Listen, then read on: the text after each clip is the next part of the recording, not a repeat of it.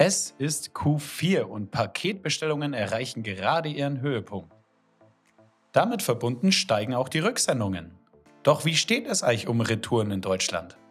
Das werden Christina und ich heute im WeCommerce Podcast beleuchten. Wir sprechen darüber, woher kostenlose Retouren im Onlinehandel herkommen, warum es sie überhaupt gibt und warum es gerade eine Bewegung zu kostenpflichtigen Retouren gibt. Warum ist Deutschland Retourenweltmeister? Was passiert mit zurückgesendeten Artikeln? Und wie können Retouren vermieden werden?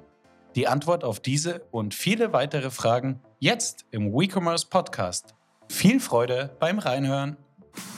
Willkommen zum WeCommerce Podcast mit Christina Mertens und Max Rotteneicher, der 100.000. E-Commerce und Marketing Podcast. Hallöchen, Max, guten Morgen. Guten Morgen, Christina. Oder soll ich lieber sagen, guten Morgen, du Retourensohn? Da outet man sich einmal als jemand, der ab und zu was äh, zurückschickt und schon hängt einem dieser Stempel für den Rest seines Lebens nach. Das war natürlich jetzt ein bisschen spitz formuliert. Ich würde natürlich dich nie von mir aus als Retourensohn bezeichnen, aber ich habe nur den Begriff von letzter Folge aufgegriffen. Also für alle Zuhörer, die die letzte Folge nicht gehört haben, äh, da ging es kurz um das Thema Retouren und der Begriff ist gefallen. Äh, Christine hatte sich geoutet und wir dachten, wir sprechen deswegen heute heute auch mal dediziert um das Thema Retouren und genau. Genau, das böse R-Wort aus dem Onlinehandel, was den Händlern immer einen kalten Schauer den, den Rücken hinunter schießen lässt. Äh, so ist es, so ist es. Und es ist auch mal wieder aktuell, da tut sich viel und deswegen wollen wir das Thema auch diese Folge beleuchten, ein bisschen tiefer einsteigen und so ein bisschen uns äh, den Retouren annähern. Generell noch eine Frage vorab, wie höre ich mich heute an?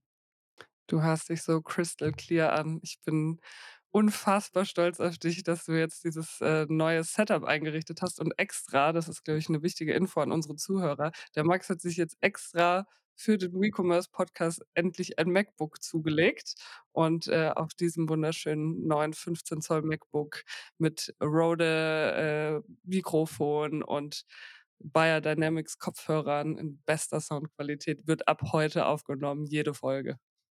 Genau, wir haben ja in den letzten Folgen also, wir hatten immer die guten Mikrofone angestöpselt, doch irgendwie hat mein Windows-Computer nicht mitgemacht und wir dachten immer, wir nehmen über mein Rode-Mikrofon auf. Am Ende war es dann doch das Bild-in-Mikrofon und, äh, das wir haben uns immer gewundert, was ist denn mit dieser Soundqualität los? Also, äh, an dieser Stelle auch ein großes Sorry an dich und auch an die Zuhörer, dass sie mich in verminderter Qualität hören mussten und, äh, das wird in Zukunft besser besser. Und ich glaube, meinen alten Windows-Computer von 2016 auszutauschen, das wurde eh mal Zeit. Da habe ich jetzt kein großes schlechtes Gewissen. Und es war ja Black Friday. Apple hatte zwar keine Deals, aber ich habe es trotzdem genutzt. Ja, also ein bisschen günstiger hast du es ja bekommen und ich ho ich hoffe auch, dass, äh, unsere Zusch Zuhörer uns das diesen kleinen Fauxpas verzeihen und auch wir lernen dazu. Es ist unser unser erster Podcast, zumindest in dem Format und mit der Ausstattung. Deswegen ab jetzt sind wir wirklich full on ready. Folge 12 ist quasi unsere neue Folge 1 und ich würde sagen, dann starten wir auch mal rein.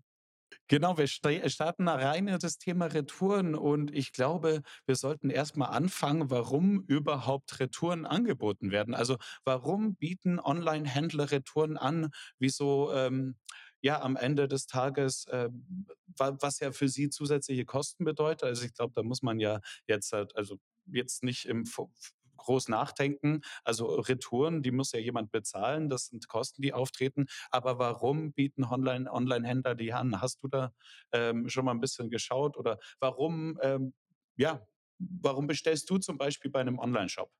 warum ich bei einem Onlineshop bestelle oder warum Onlinehändler Retouren anbieten? Das waren jetzt 2 Fragen. Ich glaube, das hängt nämlich, äh, beides zusammen. Da habe ich wahrscheinlich die Antwort schon vorweggenommen.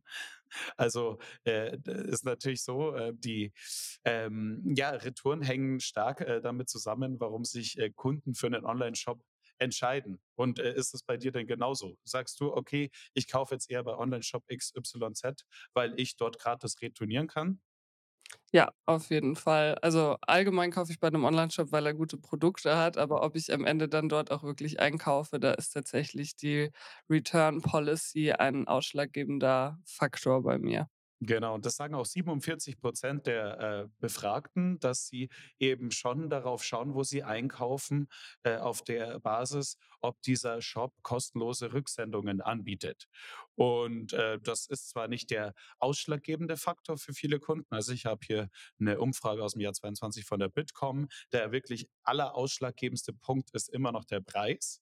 Äh, und danach kommt die versandkostenfreie Lieferung und danach kommen aber andere Faktoren noch und, äh, kurz dahinter ist eben auch nicht nur die Verkanz äh, versandkostenfreie Lieferung, sondern eben auch die kostenlose Rücksendung. Also, deswegen, äh, am Ende des Tages, weil Kunden es wollen, äh, gibt es überhaupt Retouren und kostenfreie Rücksendungen. Wir sind da ja generell sehr verwöhnt, äh, aus Käufersicht. Also, ich mir fällt jetzt auch spontan wirklich äh, fallen wenige Online-Shops ein, die eine komplizierte Return Policy haben oder, ähm, eine, wo die mich jetzt davon abhalten würde, da zu bestellen. Das stimmt. Also, das ist ja mittlerweile gelernt vom Kunden, äh, dass man kostenfrei rücksenden kann und ist auch so gewünscht und, ähm, auch als gegeben angesehen. Und ja, da äh, da das ist einfach jetzt auch schon ziemlich lange her. Also, äh, wer war denn der erste Onlineshop, der Retouren angeboten hat? Weißt du das? Keine Ahnung, kann ich dir nicht sagen. Amazon? Das war fast Amazon. Äh, zuvor war in Deutschland Peek und Glockenburg. Die haben es im Jahr 1995 schon in ihrem Onlineshop angeboten, kostenfrei Retouren. Und dann kam äh, Amazon im Jahr 1998, als die gestartet sind in Deutschland und haben das dann sozusagen salonfähig gemacht. Und seitdem ist das Thema eben seit 20, es sind ja schon nicht nur 20, es sind ja bald 30 Jahre, äh, in denen eben kostenfrei Retouren online angeboten werden. Also über diesen langen Zeitraum haben eben dann Konsumenten auch gelernt, äh, Produkte ja einfach kostenfrei zurückzuschicken und das musste eben äh, und wie du gesagt hast, äh, das wurde ja auch dann weiter optimiert. Also wurde unkomplizierter gemacht für die Kunden zu retournieren. Also jeder kennt es auch von von diversen Shops, äh, vor allem bei Amazon finde ich super unkompliziert, wie wie man da Produkte zurückgeben kann und ja, die Barriere dadurch sinkt und die Kunden geben dadurch auch immer mehr zurück. Ja. Ich dachte tatsächlich, dass Amazon mit seiner Customer Centricity und Obsession, äh, tatsächlich die Ersten gewesen wären, aber dann haben sie sich das ja ab äh, abgeschaut. Ähm, ich habe, äh, 'n bisschen recherchiert vorab, vor dieser Folge, und zwar, wie denn die Retourenlandschaft in Deutschland ist und musste mit Erschrecken feststellen, dass ich wohl auch dazu beitrage, dass Deutschland Europameister in Sachen Retouren ist. Tatsächlich, äh, wird jede oder wurde 2021 jede vierte Bestellung retourniert. Da gab es eine wunderbare Studie der Uni Bamberg. Die haben 411 Onlinehändler befragt, die insgesamt einen Umsatz von 60 Milliarden Euro erwirtschaftet haben. Also eine ganz schöne Hausnummer, keine Babystudie. Und, äh, da kam eben raus, dass knapp 25% der Bestellungen zurückgehen. Das sind dann in absoluten Zahlen 530 Millionen Retourensendungen, die rund 1,3 Milliarden Ent Artikel enthielten. Und, äh, ja, da war ich dann doch sehr überrascht. Ich, äh, denke, wir kommen gleich drauf zu sprechen. Dachte schon, dass Retourenquoten in manchen Segmenten ein bisschen höher sind, zum Beispiel bei Fashion. Ähm, wäre jetzt aber nicht davon ausgegangen, dass es durch die Bank durch eine so hohe Retourenquote ist. Ja, diese 25% äh, deckt sich aber genau mit deiner Erzählung von letzter Woche, dass du dir 4 Jacken bestellst und davon 3 zurückschickst. Also, äh, ich würde sagen, äh, genau getroffen. Du bist der Durchschnittskonsument, würde ich sagen. Jetzt fühle ich mich sehr schlecht. Ich muss das auch tatsächlich also, ich möchte hier mal kurz 'n Disclaimer aussprechen. Ich werde das auch auf jeden Fall überdenken, vor allen Dingen nach der ganzen Recherche, die wir in diese Folge reingesteckt, äh, haben. Und ich werde mich von einem Retourensohn zu einem vorbildlichen Onlineshopper entwickeln, der sich immer nur einen Artikel at a time bestellt, auch mit mit der Absicht, ihn zu behalten. Das ist sehr lobenswert. Ich würde aber mal sagen, äh, du hast ja auch sehr hohe Anreize von dem Onlinehandel gegeben bekommen. Also, äh, du würdest ja nicht so viel retournieren, wenn die Anreize nicht da wären vom Onlinehandel und, äh, du eben so viel gratis zurückschicken könntest. Also, ich würde mal sagen, als Konsument kann man da einiges tun, äh, aber auf der anderen Seite kann man auch als Handel, äh, auch was tun dafür, dass die Retouren vermieden werden. Also, vielleicht gehen wir da auch mal, äh, in die, ähm ja, in die in die Gründe, warum, äh, Produkte erstmal im ersten Schritt, warum äh, werden Produkte retourniert? Was sind die Gründe dafür? Und genau, hast du da äh, wa warum retournierst du zum Beispiel 'n Artikel? Also, ähm, ich habe es ja jetzt so rausgehört, du bestellst 4 Jacken, also wahrscheinlich probierst du die von der Größe an oder, äh, wie ist das? Also, ich retu also, ich habe ja schon gesagt, ich bestelle manchmal eben auch schon in der Absicht, einen Artikel zurück äh, insbesondere bei Schuhen jetzt zum Beispiel. Ich äh, bin ja eine sehr große Frau und meine Füße bewegen sich immer irgendwo zwischen 40 und 41 Schuhgröße. Allerdings habe ich da oft das Gefühl, dass die Shops das nicht richtig treffen oder die Brands dann in der Herstellung. Das heißt, wenn ich geile Schuhe sehe und ich sehe, die sind zum Beispiel niedrig im Bestand, dann habe ich halt Panik, wenn ich mir die jetzt bestelle in 40 und die kommen an und dann sind sie zu klein, dass es sie dann schon nicht mehr in 41 gibt. Und deswegen bin ich so ein bisschen, wie soll ich das sagen, es ist wie so Futterneid, bloß auf alle anderen Artikel bezogen, dass ich mir denke: „Oh, lieber habe ich jetzt beide zu Hause und kann es dann in Ruhe für mich ausprobieren und dann den zurückschicken, den ich nicht brauche, als dass ich Gefahr laufe, dass ich einen Artikel bestelle und mir dann denke: „Oh, passt nicht, irgendwie falsche Farbe, falsche Länge, wie auch immer, falsche Größe.“ Und dann finde ich den Schuh an sich aber geil und dann gibt's ihn halt nicht mehr. Und ja, ich weiß nicht, im Laden passiert dir das eigentlich nicht. Da bist du halt dann vor Ort und entweder gibt's den halt oder den gibt's halt nicht, aber dann hast du diese Enttäuschung hinten raus nicht. Das versuche ich immer irgendwie zu vermeiden. Ja, mittlerweile kennt ja auch jeder das, äh, Gefühl also, ich habe mich ja auch geoutet als, äh, eher Fashion offs off äh. Also, wenn ich jetzt Schuhe kaufe, ich kaufe sie will sie offline kaufen, weil ich sage, ich muss die probieren und ich muss schauen, wie die im Spiegel in Relation zu meinem Körper sind et cetera. Und ich hatte letztes Mal hier um die Ecke in unserer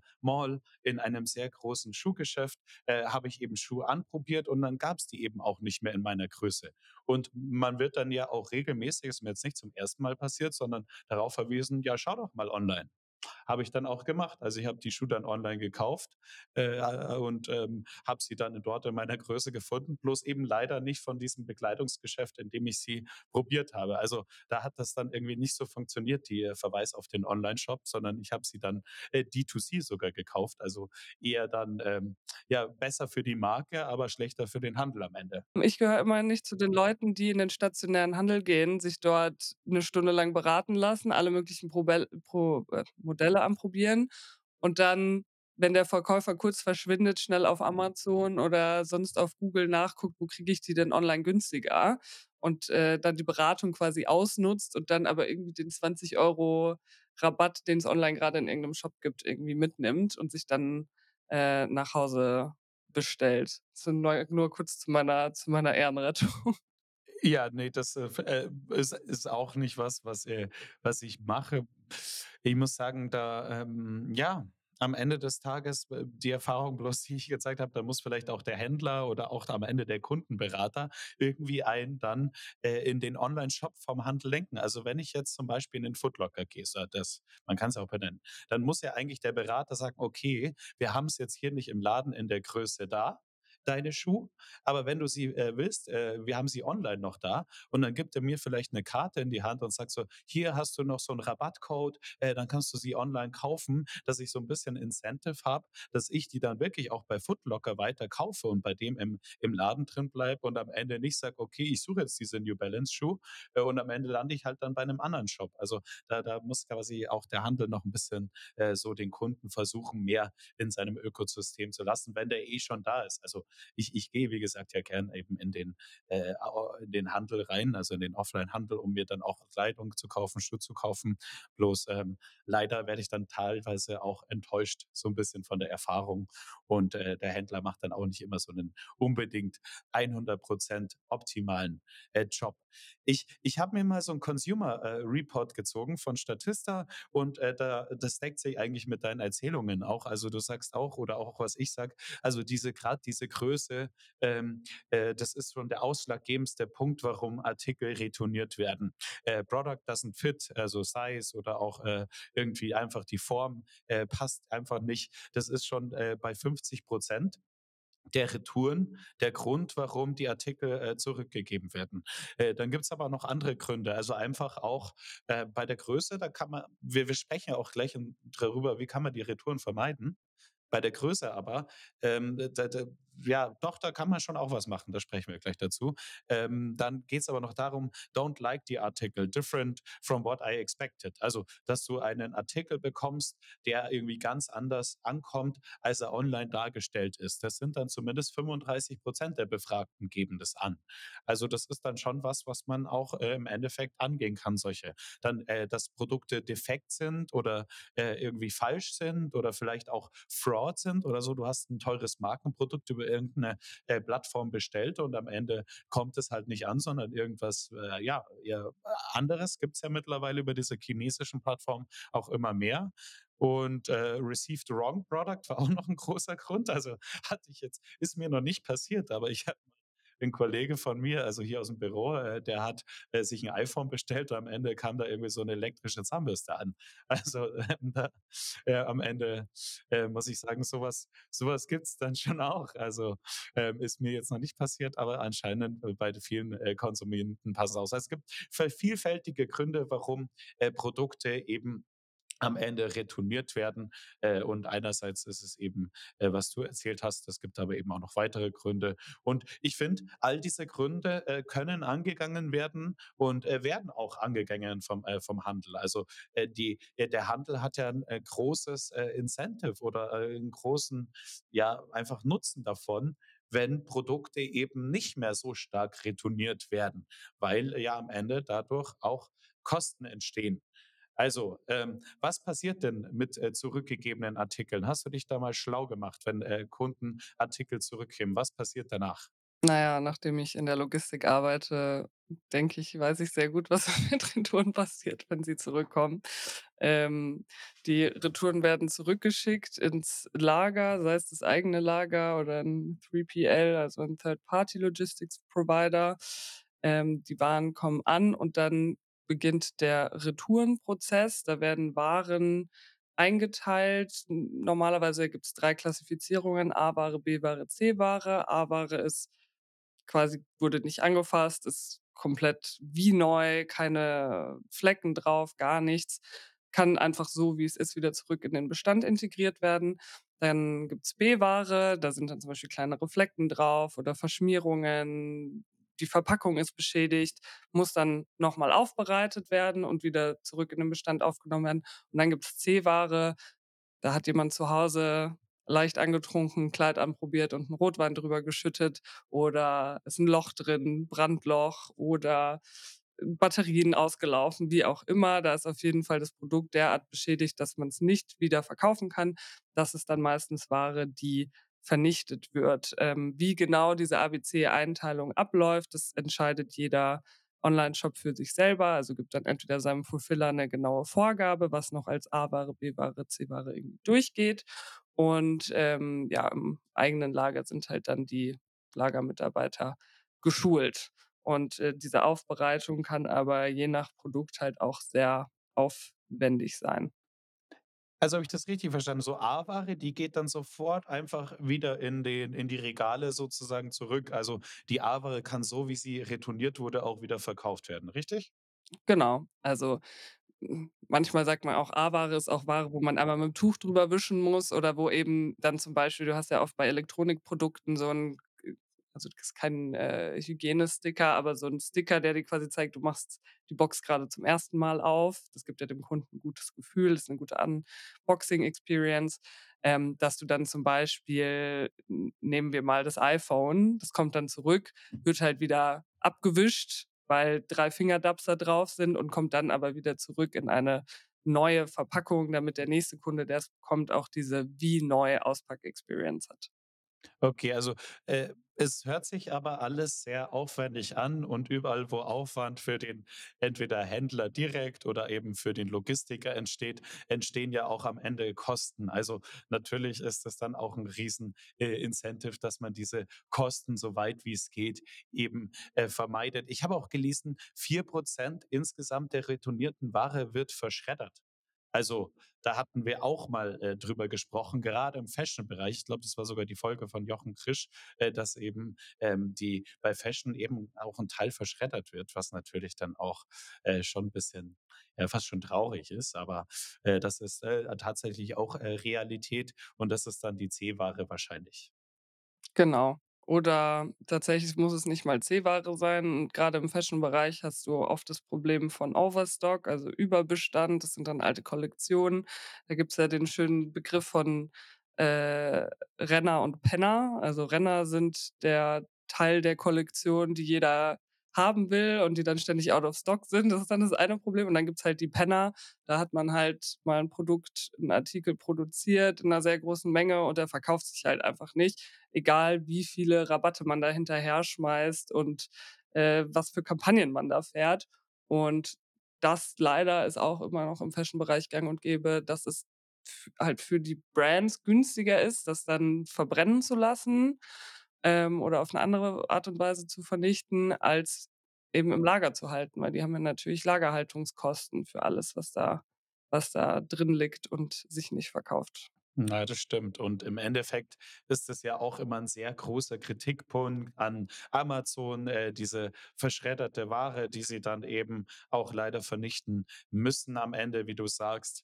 Ähm, ist auch wieder, sagen wir mal, f mehrseitig, äh, zu betrachten, also vielschichtiger zu betrachten, denn, äh, diese Ware, diese Überproduktion, äh, hängt ja jetzt halt nicht erst mal mit Amazon zusammen, sondern auch, wie du sagst, mit der Marke, die eben zu viel von dem Produkt äh, produziert hat, das am Ende der Markt auch nicht will. Also so, so, so muss man das dann schon auch sehen. Also der Amazon vernichtet die Ware dann zwar, aber auch äh, äh, Hersteller produzieren Produkte, die am Ende eben Kunden nicht wollen. Das ist schon auch immer so die andere Teil der Wahrheit. Es gibt ja 'ne ganze Folge, das können wir vielleicht auch verlinken, mit Tarek Müller, wenn's im Detail interessiert. Da geht's um Bestandsplanung im Fashion E-Commerce. Auch sehr spannend, wie man da vorgeht und, ähm, da wird noch mal klar es war so 'n OMR-Check-in, was das für 'ne Fine Line ist zwischen man produziert genug und man produziert zu viel. Absolut. Absolut, das glaube ich auch. Das ist ja wirklich auch die Königsklasse da, wie die die Produktion am Ende Manufacturing. Ähm, und ja, da kann man auch eben auch selbst als Hersteller auch viel beeinflussen, was am Ende auch eben an Overstocks, äh, äh, ja, äh, auftritt und verschreddert wird. Und, äh, wir sind uns, glaube ich, alle einig, äh, Retouren müssen mehr vermieden werden und am Ende haben alle was davon, wenn Retouren vermieden werden. Also, die Umwelt hat natürlich was davon, wenn Produkte nicht verschreddert werden, äh, wenn Produkte überhaupt nicht mal unnötig produziert werden. Das ist ja auf jeden Fall auch so ein Teil. Es st entstehen keine Kosten für den Händler, es entstehen keine Kosten für die Marke. Ähm, also, äh, Ret Retouren zu vermeiden in generell, äh, ist auf jeden Fall, ähm, für alle Seiten nur positiv. Jetzt ist die Frage eben, was sind denn so die Top 10 Maßnahmen zur Retourenvermeidung? Also, wie könne äh, kann man eigentlich Retouren am Ende, äh, vermeiden? So, wenn du jetzt ein Onlinehändler bist oder du bist eine Marke mit einem eigenen D2C-Shop, welche Maßnahmen kannst du ergreifen, eben um Retouren zu vermeiden? Also, was, äh, ich als sehr wichtig ansehe, ist, dass die Produktbeschreibung immer on point ist. Das heißt, Gewichtsangaben, Größenangaben, genau die Farbe. Was ist das für ein Stoff, falls es ein Produkt ist, was irgendeine Form von Stoff hat, seien es Möbel oder Fashion. Und Ganz wichtig auch und oft unterschätzt, dass man Größenrelationen sehen kann. Also, ich tue mir manchmal zum Beispiel wahnsinnig schwer, wenn ich Schmuck online kaufe, dann sehe ich 'ne wunderschöne Kette und dann steht da vielleicht auch, wie lang quasi die Kette insgesamt ist, aber ich kann mir das an mir nicht vorstellen. Was sind denn jetzt 20 Zentimeter Kette oder 30? Dadurch, dass du ja um den Hals legst, so habe ich dann so 'n Choker an, der der mich wirkt oder ist es eine Kette, die mir bis zum Bauchnabel hängt? Und da sind halt auf jeden Fall Produktfotos A und O oder zum Beispiel auch groß im Hundebereich. Ich habe ja einen Hund, äh, Shoutout an Suki. Ähm, wenn ich für die online zum Beispiel ein Geschirr bestellen will oder einen Regenmantel. Ja, mein Hund muss einen Regenmantel tragen. Sonst geht sie nicht raus. Ähm, dann, dann will ich den bestellen, zum Beispiel bei Hunter im Online-Shop. Und ich weiß ihre Rückenhöhe und ich weiß, wie groß sie ist. Aber wenn du einfach nur Größe S, M, XL und L da irgendwie hast und ich mir darunter nichts vorstellen kann, dann ist die Chance sehr hoch, dass ich die falsche Größe bestelle. Wenn du jetzt aber Beispielbilder auch hochlädst, dass du einmal S zum Beispiel zeigst an einem Chihuahua und dann L an einem Dobermann, so dass man sich grob vorstellen kann, okay, mein Hund ist irgendwo zwischen Chihuahua und Dobermann, das heißt, M wird wahrscheinlich passen, äh, dass man dem, dem, dem Kunden irgendwie mitgibt, okay, so kannst du das Produkt dir vorstellen dann im Real Life. Und noch ein zusätzliches, was ich ähm, sehr, sehr gerne mag in Fashion-Online-Shops, wenn ein Model die Ware trägt, dann gerne mit Video, das macht Asus viel und auch Naked, ähm, dass ich auch sehe, wie flattert die Hose oder wie flattert das Kleid, wie verhält sich der Stoff, weil ich kann den Stoff ja nicht anfassen. Und dann das Zweite, das immer dabei steht, wie groß ist dieses Model, weil ich habe es vorhin schon mal angesprochen, ich bin 1,80 Meter, das ist jetzt nicht so die Standard-Frauengröße. Ich schätze mal, habe es jetzt nicht im Kopf, aber ich schätze mal so 1,70 wird wahrscheinlich so der Standard sein. Und wenn ich mir eben Hosen bestelle oder ein, Max, ein vermeintliches Maxi-Kleid und ich sehe ein Model und denke mir, wow, das sieht wahnsinnig schön aus, aber das Model ist halt 1,70 Meter oder 1,65 Meter und bei ihr geht es bis zum Boden und dann kommt es bei mir an und hört irgendwie bei der Hälfte der, der Waden auf, dann ist halt die Chance bei 99,9 Prozent, dass ich dieses Produkt retournieren werde. Das heißt, alles, was mir irgendwie hilft einzuschätzen, wie sieht das an dem Objekt, für das ich das nutzen will, denn aus, hilft mir dabei, diese Kaufentscheidung zu treffen und führt auch dazu, dass ich den Artikel dann wahrscheinlich nicht retourniere. Absolut. Also Content ist äh, King, so äh, Artikel, Beschreibungen, Bilder dazu, äh, was du gesagt hast, Videos. Also das alle das äh, geht ja diese, dieses Problem an, dass äh, 50 Prozent der Kunden angeben, Artikel zu retournieren, weil die äh, Größe nicht stimmt am Ende oder weil die, das, der, das Artikel nicht passt, äh, der Artikel eben nicht von der Form passt oder so. Also jetzt gerade jetzt im Fashion-Bereich zum Beispiel. Die Sache ist auch die, da gibt es ja auch neuartig technologische Entwicklungen, die das Ganze auch nochmal angehen, zum Beispiel Virtual Try-On. Also das gibt zum Beispiel auf Amazon, gibt es sicher auch in anderen äh, Online-Shops, dass du da wirklich auch mit deiner Handy-App äh, schauen kannst, okay, wie, wie schauen zum Beispiel diese Schuhe an meinen Füßen aus? Also ich sage, mir ist es total wichtig eben. Und das ist auch ein spannendes Tool eben am Ende, um äh, zu, äh, auch Retouren zu vermeiden am Ende. Aber natürlich auf der anderen Seite, wir hatten es schon mal in der SEO-Folge besprochen, das hat ja dann weitere positive Effekte. Also wenn du, wenn du guten Content hast, der einfach alle möglichen Informationen bereitstellt, die du brauchst, um Artikel zu kaufen und dann am Ende den Kunden auch glücklich macht, weil das äh, dann genauso ankommt, wie es online beschrieben ist, dann vermeidest du Retouren äh, und gleichzeitig aber schon vornherein äh, äh erhöhst du ja auch die Conversion Rates. Also natürlich, weil du einfach mehr Content, mehr ähm, ja einfach besser passende Produkte äh, für den Kunden findest und das ist auf jeden Fall auch wichtig und das gleiche geht ja auch das Thema an. Also ich hatte es ja vorhin auch schon gesagt, 35 Prozent der Kunden geben auch an, ja, äh, ich retourniere Artikel, weil das äh, Produkt eben, äh, weil ich den äh, Artikel nicht mag, weil er äh, anders ankommt, als ich erwartet habe. Also nicht nur von der Größe eben, sondern einfach der Artikel ist irgendwie ganz anderes von der Beschaffenheit. Also man, man, man kennt es vielleicht. Also du hast gerade zum Beispiel äh, Schmuck angesprochen. Also ich kenne das zum Beispiel schon, dass du dann zum Beispiel Schmuck, den du erstmal siehst, visuell siehst, äh, wenn du den dann in die Hand nimmst, bist du dann zum Beispiel enttäuscht, weil das dann irgendwie schon von der Haptik eher so eine minderwertige Qualität ist, wie du sagst, du sagst auch die Größe passt dann vielleicht nicht, weil, äh, weil das vielleicht von, von außen ganz anders anschaust und dann wird die, die, die, ja, die Dicke deines Halses, wenn ich jetzt mal von mir spreche, dann auch ähm, leicht unterschätzt. dann äh, trägt er dann doch dicker auf, die äh, trägt die Kette dann doch dicker auf. Also im Endeffekt, genau, das ist schon, äh, ist schon wichtig, dass man dann eben diesen Content äh, hat und eben verschiedene ja, einfach, äh, ja, Online-Tools nutzt, um am Ende die Artikel genauso be zu beschreiben, wie sie auch sind.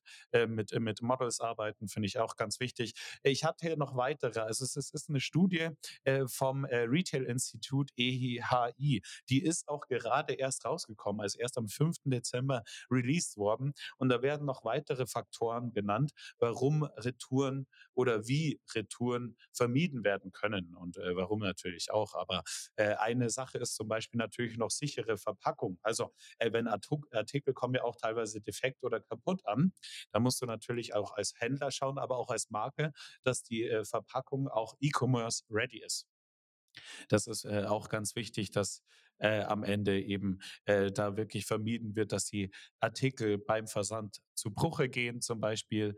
Äh, dann, dass du zum Beispiel 'nen guten Kundenservice hast, dass einfach noch mal 'n Double Check ist bei der Adressprüfung, äh, dass, äh, der Versand schnell ist, dass ja, wa was steht hier noch? Ähm, 'ne 'ne ja, einfach, äh, hohe Produktqualität, das wichtigstes Beschaffungskriterium, das hatten wir ja schon irgendwie genannt. Dann, äh, eine Bestätigungsmail nach Bestellung. Also, das ist anscheinend auch 'ne äh, äh, also 'ne, ja, wichtige Maßnahme, um am Ende Retouren zu vermeiden, bei Kunden, die dann vielleicht auch sagen, sie bestellen was, dann bekommen sie keine Bestätigungsmail. Dann am Ende, äh, denken sie vielleicht nach: „Okay, ich habe das den Artikel ja gar nicht bestellt. Okay, dann, äh, ist es aus den Augen, aus dem Sinn.“ Und auf einmal kommt 'n Artikel bei dir daheim an.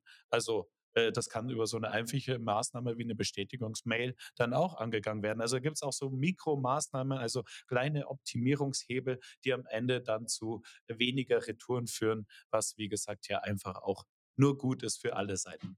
Ich habe noch 'n Punkt und zwar steht da Sicherstellung der Kommissionierqualität. Also, Kommissionierung bezeichnet nur das Zusammenstellen eines Pakets und wir hatten ja oben als häufigen Grund auch falsches Paket geliefert. Ähm, das bedeutet im Umkehrschluss nichts anderes, als dass ein Lagermitarbeiter den falschen Artikel in die Bestellung gepackt hat und an dich versandt hat. Da sorry, das da kommt jetzt meine Logistikmaus raus, muss ich nur sagen, ähm, da auf jeden Fall drauf achten, dass die Mitarbeiter gut geschult sind, dass sie sich mit den Produkten auskennen, dass man Systeme, äh, installiert hat im Lager, dass jeder Dulli auf gut Deutsch weiß: „Mit dieser Liste packe ich die richtigen Sachen in das richtige Paket.“ Weil das ist natürlich wahnsinnig ärgerlich, schadet dann natürlich auch der Customer Experience. Wenn du irgendwie 3 Tage, 4 Tage auf dein Paket wartest, dann freust du dich, dass es ankommt. Insbesondere vor Weihnachten sehr wichtig, wenn man Geschenke bestellt und eh schon im Stress ist, wenn man wie ich jetzt, äh, am 8. Dezember immer noch kein einziges Weihnachtsgeschenk gekauft hat, wär's für mich natürlich schlecht, wenn dir jetzt, äh, das Falsche zu Hause ankommt. Und natürlich wird das dann auch wieder zurückgeschickt. Und du hast schon richtig gesagt, es gibt viele so kleine Tweaks, die man eigentlich auch recht einfach umsetzen kann. Ähm, das Thema Verpackung, es gibt super viele sehr gute Verpackungsdienstleister in Deutschland. Dann Adressprüfung, da gibt's mittlerweile Tools. Ich denke auch, dass das mit äh, also im Zuge von AI einfach zunehmen wird, dass es da viele kleine, gute Erkennungstools gibt, die dann irgendwie Alarm schlagen oder dann sogar automatisch noch mal 'ne E-Mail an den Kunden, äh, rausschicken und sagen: „Hey, du hast hier die die Adresse gibt's gar nicht oder die Hausnummer.“ Und ohne dass irgendwie der Customer Success das Customer Success Team da irgendwie sogar manuell eingreifen muss, das einfach automatisch geht. Und, ähm, ja, kann ich auf jeden Fall alles so bestätigen, wie du's gesagt hast, aus'm Daily Doing von Kunden, also was auch unsere Kunden machen. Grade so was wie Track and Trace, also dass man, äh, 'nen 'ne Versandmitteilung bekommt und vor allen Dingen, dass man die Bestellung dann auch verfolgen kann, Updates bekommt, dass es nicht so ist aus den Augen, aus dem Sinn und dann bestellt man's aus Versehen bei 'nem anderen Onlineshop noch mal.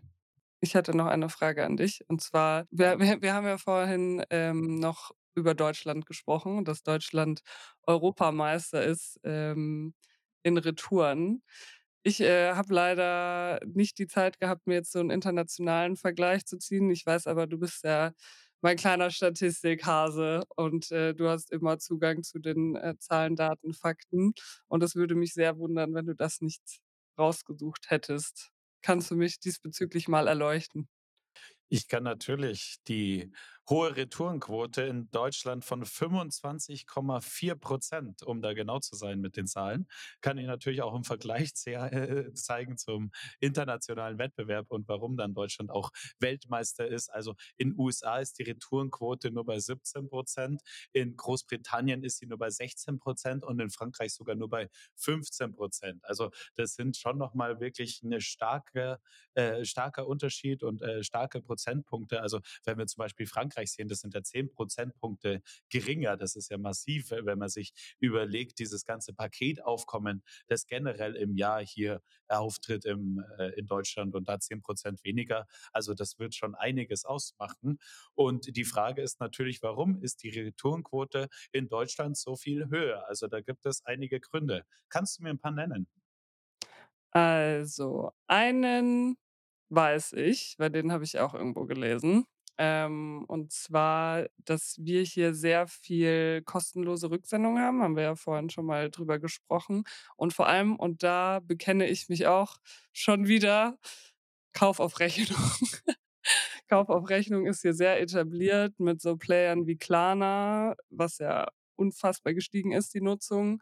Ein ähm, Kaufaufrechnungsanbieter, ein sehr bekannter, hat das einfach zugenommen und das macht es natürlich verlockend, wenn man quasi nicht mal sein eigenes Geld vorab investiert, sondern einfach weiß, ich kann mir das zuschicken lassen, quasi ohne Risiko, ohne dass meine Kreditkarte belastet wird, ohne dass ich in Vorleistung gehen muss.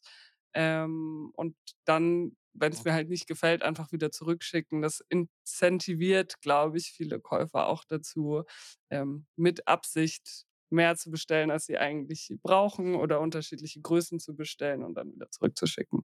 Das kenne ich auch noch von früher selbst. Also, da habe ich wirklich Online-Shops, also in meinen Studentenzeiten danach ausgewählt, äh, wo ich Kauf auf Rechnung machen kann, weil ich am Ende immer notorisch pleite war und, äh, daher eben, äh, ja, auch immer geschaut habe: „Okay, wo kann ich mich jetzt trotzdem noch meinen Konsum noch befriedigen, äh, ohne irgendwie überhaupt, äh, ja, überhaupt das stemmen zu können?“ Also, das Kauf auf Rechnung, äh, kann ich mir vorstellen, dass es gerade auch noch bei der jüngeren Kaufgruppe oder eben auch einfach generell bei einer, äh, Kaufgruppe, die vielleicht nicht so, ja, flüssig ist, Geld immer auf der hohen Kante hat, immer noch sehr stark genutzt wird und du sagst es ja selbst. Also, äh, Klarna ist da ja auch ein äh, sehr etablierter Anbieter, sehr großer Anbieter, auch sehr viel in den Schlagzeilen generell, also sehr bekannt insgesamt und das wird dann ja sicher auch sehr viel genutzt, dieses Kauf auf Rechnung von Klarna. Und ja, also, äh, kenne ich selbst aus eigener, ähm, Warte. Ich habe hier noch so ein paar andere Punkte, äh, warum, aber ja, äh, vielleicht, äh, hat hast du noch was zu dem Thema, ähm, zu zu dem Thema Kauf auf Rechnung? Hm, ich bin ja 'n alter TikToker, wie du weißt. Du bist ja auch unter die TikToker gegangen, aber vielleicht hast du den Trend verpasst oder bist nicht in der Algorithmus-Bubble. Es gibt einen ganz weirden, aus meiner Sicht sehr gefährlichen Trend, äh, unter den Gen Z-Lern. Und zwar ist es mit Klarna-Schulden auf TikTok zu flexen. Also man hat ja ein kleiner Account, da steht ja dann, wie viele Schulden es sind ja Schulden. Man man kauft etwas, auf Rechnung heißt ja nicht, ich muss es nicht bezahlen, sondern wenn dann auch irgendwas ist mit dem Paket und man das nicht geregelt bekommt, ob der Versanddienstleister schuld ist oder man selbst oder das Paket wird geklaut, das ist auch 'ner Freundin von mir passiert, Paket im Wert von irgendwie 900 Euro, äh, weil sie halt angegeben hat, man darf's vor der Tür abstellen. Dann hat's halt irgend 'n Assi mitgenommen ja, die Rechnung muss halt am Ende trotzdem du tragen. Und es gibt halt viele, wie du gerade gesagt hast, die haben nicht so viel auf der hohen Kante, die kaufen viel auf Pump und dann haben die da teilweise TikToks gepostet, wie die so 25.000, 30.000, 35.000 Euro Klarna-Schulden haben mit Anfang 20. Also ganz weirde Welt, muss man nicht verstehen. Ich mag Klarna sehr gerne, aber ich bin da auch sehr äh, Deutsch in dem Sinne, sehr akkurat, habe jederzeit einen Überblick, was ich bestellt habe. Aber ich bestelle jetzt auch nicht so unendlich viel, dass ich da irgendwie den Überblick verlieren würde. Und Gott sei Dank werde ich ja auch recht fair entlohnt bei meiner Arbeit, sodass ich das dann auch stemmen kann, wenn es zu einem Kauf tatsächlich kommt.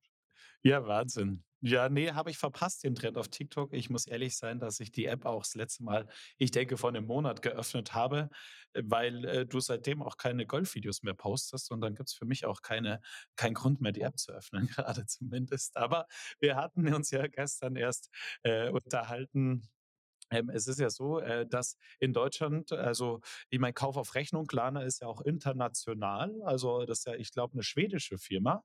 Und, äh, das ist ja auch, äh, sozusagen wahrscheinlich auch in anderen, äh, Ländern gibt es dann die Möglichkeit, auf Rechnung zu bezahlen und wird wahrscheinlich auch dort, äh, äh, genutzt werden. Und es gibt noch zusätzliche Gründe, die ich so im Internet gelesen habe auch. Und, zwar einen Grund fand ich ganz, witzig eben. Wir als Deutsche, wir sind einfach kritischer. So, wir bestellen Sachen und sind dann sagen dann einfach so: „Hm, passt doch nicht ganz“ oder irgendwie einfach ja, einfach so so dieses, äh, deutsche, äh, nicht Griesgrämerton direkt, aber so einfach dieses, ja, etwas, äh, kritischere, äh, Deutsche. Irgendwie kulturell ist es anscheinend so 'n bisschen mehr verankter ankert, dass wir auch eben kritischer zu auch zu Produkten stehen, die wir bestellt haben und dadurch auch eher mal 'n Produkt, äh, zurückschicken. Also, ähm, das das war ein Grund, den ich noch gelesen habe, aber, äh, da gibt's dann auch noch weitere Gründe. Und zwar ein ein sehr hoher Faktor ist und 'n sehr großer Faktor ist, was uns vielleicht in Deutschland auch unterscheidet zu anderen Märkten, ist, dass es wirklich im deutschen Recht verankert ist, dass du jedes Produkt innerhalb von 14 Tagen also, nicht erst seit dem Onlinehandel, sondern auch schon immer schon, also auch im Offlinehandel, kannst du einfach 'n Produkt, äh, per deutsches Recht retournieren innerhalb von 14 Tagen ohne Grund.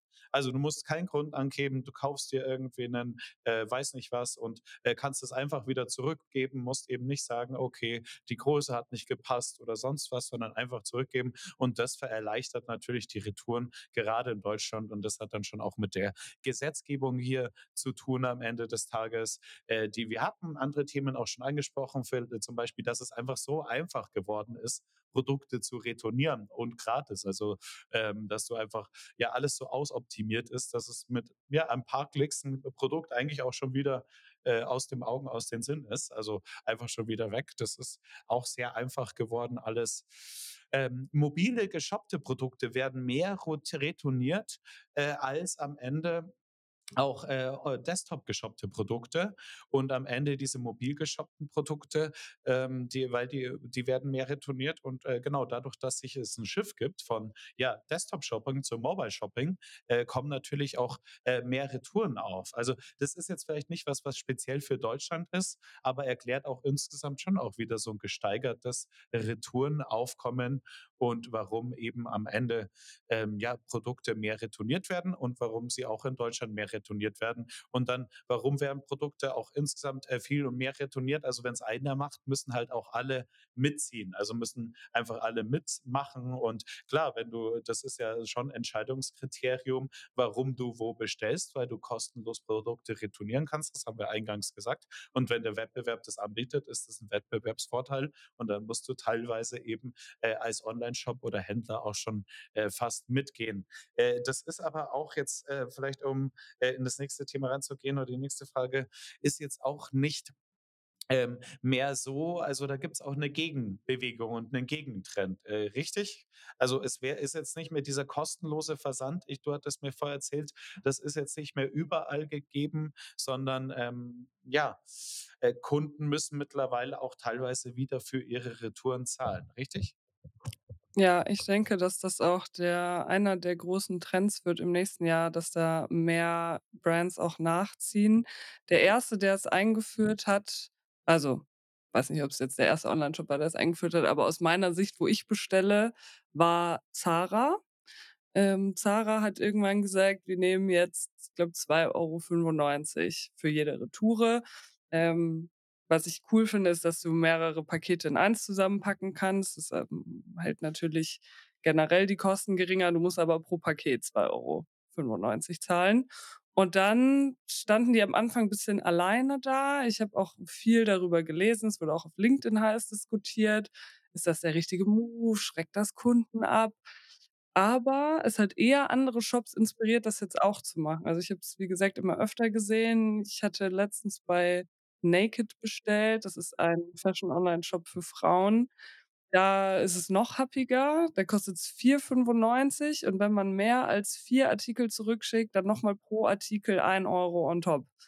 Und ich glaube eben, dass Naked, äh, ist auch so 'n so vom Preissegment wie Zara, würde ich sagen. Also, jetzt nicht so ultra Fast Fashion, aber schon Fast Fashion.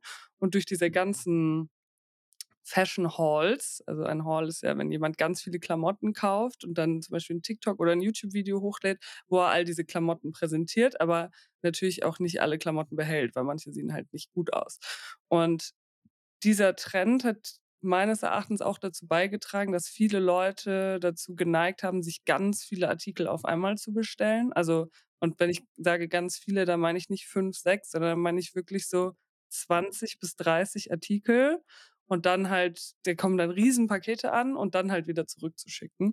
Und, ähm, nachdem das ja auch unfassbar margenschädigend ist und sehr teuer, wenn du sagst, alle Retouren gehen irgendwie auf den Nacken des Onlineshops, musst du natürlich Wege finden, das zu kompensieren. Und bei Naked kompensieren sie es jetzt mit 4,95 €. Ja, Wahnsinn. Also, äh, du du du gehst ja da auch als Kundin mit und so. Anscheinend, ähm, sind da Kunden das schon auch, äh, bereit, teilweise zu zahlen, wenn, äh, das dann auch, äh, andere Shops inspiriert und das generell auch wieder so, äh, gelernt wird, dass man einfach nicht immer alles nur gratis retournieren kann und, äh, jeden Artikel sofort, ohne groß nachzudenken, zurückschicken kann, äh, sondern, äh, dass das eben jetzt auch was für den Kunden kostet, äh, und das überall eigentlich oder bei den vielen Shops für den Kunden kostet, dann, okay, interessant. Für mich ist es halt 'ne Abwägungssache, weil ich denke mir halt also, es gibt für mich 2 Optionen. Ich bestelle den Artikel online und retourniere ihn oder ich bestelle ihn in der Stadt. Jetzt denke ich mir, wenn ich in die Stadt fahre, dann ist es halt so, ist der Artikel überhaupt verfügbar? Manchmal gibt's ja auch Online-Only-Artikel oder sind halt im stationären Handel einfach ausverkauft. Dann zahle ich hier in München mittlerweile 3,70 € für 'ne einfache Fahrkarte, die länger als 2 Stationen geht. Das heißt, ich bin dann schon mal dabei mit sagen sagen wir mal 4 € hin, 4 € zurück, um überhaupt in die Stadt zu kommen. Das heißt, wenn ich jetzt in der Stadt da kann ich's natürlich direkt anprobieren, aber wenn ich mir dann im Nachhinein doch überlege: „Ah, ich habe da irgendwie 'n anderes Piece gefunden, das gefällt mir besser“ oder ich hatte es als Geschenk gekauft und dem Geschenkten gefällt's nicht, dann habe ich halt wieder diese 8 € plus ich muss da halt ewig dann hingurken, dann sind da überall Leute, dann stehe ich da 20 Minuten an der Kasse an und das alleine also, für mich ist mittlerweile zumindest bei Fashion stationärer Einkauf unmittelbar mit Stress verbunden in meinem Kopf. Ich finde, es gibt nur eine Zeit, wo man in der Stadt einkaufen kann und das ist unter der Woche zwischen 10 und 13:00 und danach ist also, wirklich geht's überhaupt nicht mehr für mich. Und deswegen denke ich mir: „Ja, zahle ich jetzt die 5 € für 'ne Retoure gerne? Ne. Mache ich's trotzdem, weil's mir mega viel Stress erspart? Ja.“ Weil auch unter anderem, du hast es vorhin schon gesagt, es gibt jetzt so viele Möglichkeiten, Retouren einfacher zu machen. Es gibt, äh, Retourenportalanbieter, die sich dann zum Beispiel bei Shopify integrieren in den Store. Das heißt, ich wirklich so 'ne Maske, wo ich sage: „Ich will das zurückschicken, das, das“, sind paar Klicks und dann brauchst du ja nicht mal mehr 'n Drucker heutzutage. Also, ich meine, ich glaube, Amazon war da auch wieder der Vorreiter, der erkannt hat, dass alle in der Generation der Millennials oder zumindest spätestens die, die danach kommen, keine Drucker mehr zu Hause haben und dann angefangen hat mit, ähm, QR-Code, äh, Rücksendelabels und dass da ja auch DHL mitgemacht hat und Hermes und wie sie alle heißen, dass du das einfach scannst, dann drucken die das für dich vor Ort aus. Mega toll. Jetzt mittlerweile ich bin großer Packstation-Fan, so wenig menschliche Interaktion wie möglich. Ähm, so, ich gehe zur Packstation, scanne da den QR-Code und und dann druckt mir die Packstation mein Versandlabel aus und so. Das ist halt mittlerweile und die hat ja 24/7 offen. Das heißt, ich muss dann auch nicht so von der Arbeit das war für mich früher 'n Problem: „Ah, scheiße, DHL nur noch bis 18:00 offen. Schaffe ich's, mein Paket zurückzubringen oder so?“ Mittlerweile ich habe hier, glaube ich, im Umkreis von 500 Metern 5 Packstationen, gehe ich halt, wenn ich Bock habe ich war abends noch mit'm Hund draußen, morgens vor der Arbeit, gehe ich da schnell hin, packe das in die Packstation und gut ist und dann ist für mich wirklich aus den Augen, aus'm Sinn. Ähm, dementsprechend alleine für diese Experience bin ich bereit, 5 € Rücksendegebühren zu zahlen, wenn ich etwas nicht behalte. Absolut. Und, äh, gleichzeitig ist es also, erst mal schon zu sagen, es ist gut, dass eben dieser Trend existiert, dass einfach ja, es wieder gelernt wird, äh, dass Retouren was kosten sollen und, äh, was kosten generell. Und, äh, da viele große, wie du es ja gesagt hast, äh, Zara, ja, also einer der größten, da auch wirklich wieder für Retouren was chargen und dadurch andere auch mitziehen und inspiriert werden. Ähm, es schafft aber eben trotzdem auch eben einen unfairen Wettbewerbsvorteil für diejenigen, die es eben nicht machen. Und das ist dann eben schon auch so ein bisschen Konflikt wahrscheinlich, warum dann nicht alle mitziehen, weil natürlich, äh, wie wir es eingangs gesagt haben und auch schon häufiger jetzt halt über das Gespräch gesagt haben, es ist halt schon auch ein Entscheidungskriterium, äh, für Konsumenten. Und ich glaube, das muss sich am Ende einfach so, äh, ja, langsam wieder fließend einstellen, dass Retouren was kosten. Es, äh, von heute auf morgen werden nicht alle mitziehen, außer du musst es gesetzlich, also außer du drückst es gesetzlich durch. Das wäre natürlich auch eine Möglichkeit, ne, dass einfach der Gesetzgeber sagt, okay, es dürfen keine Gratis-Retouren mehr in Deutschland angeboten werden, Minimum 5 Euro pro Retour. Das wäre ja eine Möglichkeit. Äh, das wär, wird am Ende, glaube ich, äh, am Ende vielleicht so ein faires äh, Spielfeld für alle schaffen, faireres Spielfeld für alle schaffen. Genau. Und insgesamt, jetzt, wenn wir jetzt sagen, okay, ähm, Retouren, ähm, es gibt Vorteile, äh, gratis äh, Retouren anzubieten, weil die Konsumenten das wollen. Das bringt aber ganz viele Nachteile auch mit sich für den Händler, für die Umwelt, für die Konsumenten, für die Marken. Ähm, ja, was, was, was ist deine Empfehlung dann sozusagen für einen, wenn jetzt äh, sozusagen ein Shopbetreiber jetzt hier gerade im Podcast zuhört, wer, was würden wir ihm empfehlen oder würdest du ihm erstmal empfehlen, äh, würde, soll er äh, gratis Retouren beibehalten? Soll er, wenn er sie hat, oder soll er sie einführen, wieder die äh, kostenpflichtigen Retouren? Also, was wäre deine Empfehlung? Ich sehe das ich das differenziert. Ich finde, man kann da keine One-Size-Fits-it-all-Antwort geben. Ich finde, es kommt ein bisschen auf die Etabliertheit und Markenbekanntheit des Shops an. Kostenlose Retouren verringern natürlich auch das Risiko auf Käuferseite und incentivieren eher zu einem Kauf, als wenn man jetzt wo bestellt, wo man den Shop nicht kennt. Man kennt die Marke nicht, die Produkte nicht und muss dann auch noch im Worst Case 5 Euro Retourengebühr zahlen. So, deswegen glaube ich, macht es für neue Player, die noch nicht so etabliert sind, weniger Sinn, die Retouren kostenpflichtig zu machen, weil dann verlieren sie wahrscheinlich einen großen Teil an potenziellen Neukunden, die dann basierend darauf eben nicht bestellen würden. Würde aber, wenn man eine gute auch Wiederkäuferschaft hat und eine Brand Awareness und man hat vielleicht gute Reviews online. So, man hat einfach schon sich ein bisschen Reputation aufgebaut im positiven Sinne.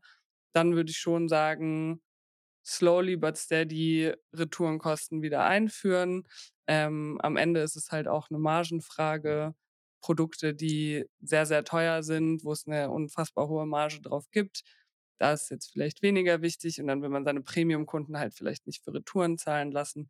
Aber gerade bei sehr margenarmen Geschäften, Möbel, Fashion, da wäre es natürlich gut, wenn, wenn sich das wieder etabliert und wie du schon gesagt hast, auch aus Umweltsicht bestimmt äh, ein willkommener Move, um Retouren eben zu äh, verringern und auch die Leute wieder ein bisschen mehr zu sensibilisieren, dass das auch einen tatsächlichen Impact hat. Und da muss ich mir auch ganz grob an die eigene Nase fassen. Wie siehst du das denn? Ja, also ich finde es teilweise wie du ja auch. Also, ich finde es sollte eingeführt werden, auch, äh, komplett, auch, äh, vor äh, vor all den äh, tro trotz der ganzen Schwierigkeiten und Wettbewerbsnachteile dann sollte es eingeführt werden. Ich finde, als Shop sollte man sich, äh, generell überlegen, wenn wirklich das alleinige Entscheidungskriterium ist: „Kaufe ich jetzt ein Produkt in meinem Shop?“ Also, kauft 'n Kunde ein Produkt in meinem Shop, weil ich gratis, äh, Versand anbiete. Also, ist das wirklich so 'n, äh, sagen wir mal, ist das wirklich ein schützenswertes Modell am Ende des Tages? Also, ist dieser USP dann wirklich so stark? Also, wenn mein Shop nichts mehr anbieten kann als einfach nur: „Okay, ich habe Gratisversand und deswegen kaufen die Kunden bei mir ein“, versus, ähm, was anderes. Ich sollte würde dann als Shopbetreiber eher sagen: „Okay, ich sollte eher mal über Gedanken machen, ähm, was biete ich als Shop an? Was sind meine USPs und kann ich vielleicht mich auf andere Kompetenzen fokussieren? Soll ich vielleicht an meinem Produktsortiment arbeiten, warum Produkte in meinen Shop kommen? Äh, oder Kunden wegen meiner Produkte in meinen Shop kommen, ähm, irgendwie ähm, was anderes anbieten, was der Markt eben nicht hat, weil am Ende des Tages, wenn alle das gleiche Produkt anbieten und dann gibt es halt irgendwie irgendwo ohne Versandkosten und irgendwo mit Versandkosten und dann entscheiden sich die Kunden äh, für den Shop, wo es halt das Produkt dann ohne Versandkosten gibt. Also irgendwie müsste man dann ja schon auch an diesen Geschäftsmodellen so ein bisschen äh, zweifeln und sagen, okay, also das, äh, das ist dann ja auch nicht geil für keinen, wenn am Ende des Tages ähm, überall die gleichen Produkte zu den gleichen Preisen gibt und am Ende ähm, ja die Versandkosten am Ende entscheiden, ob ein äh, Produkt gekauft wird oder nicht in deinem Shop. Ich stimme dir teilweise zu. Also, ich glaube, wenn du halt 'n Shop bist, der Ware verkauft, die von Brands, die bereits eben bekannt sind, iPhones, Bose Kopfhörer, Sony Kopfhörer, wie auch immer. Ich gucke nur grad, was ich hier so in meinem Zimmer finde.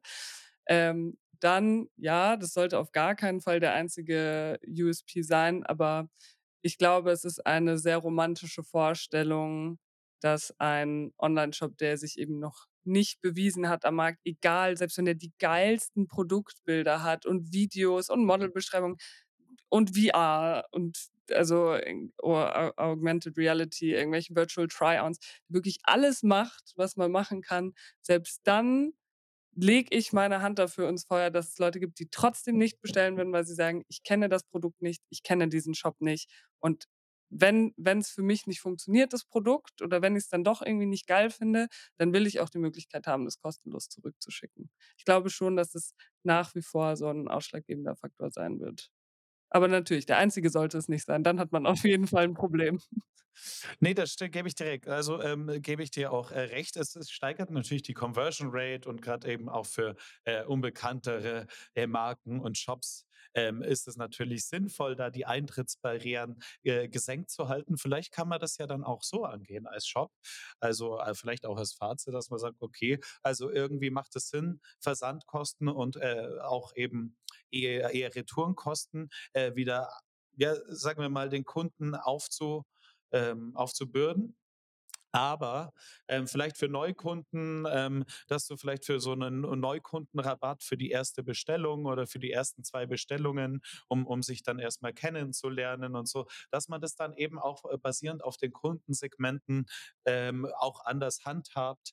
Ähm, ja, also ich sage es ja selbst, es ist wirklich eine schwierige ähm, am Ende ein schwieriger Konflikt, weil es ja eben auch so einen starken Wettbewerb von Amazon gibt, äh, der, ähm, am Ende des Tages ja einfach kostenfrei Retouren anbietet aktuell.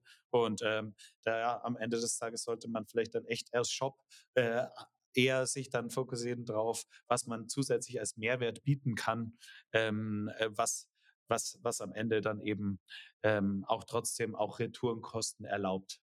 Ich finde, da hast du was sehr Smartes gesagt. Also, wenn man das hinbekommt, dass man quasi sagt, wenn du Neukunde bist, dann registrier dich. Du kriegst auf die erste Bestellung oder die ersten 3 Bestellungen kannst du's kostenlos retournieren.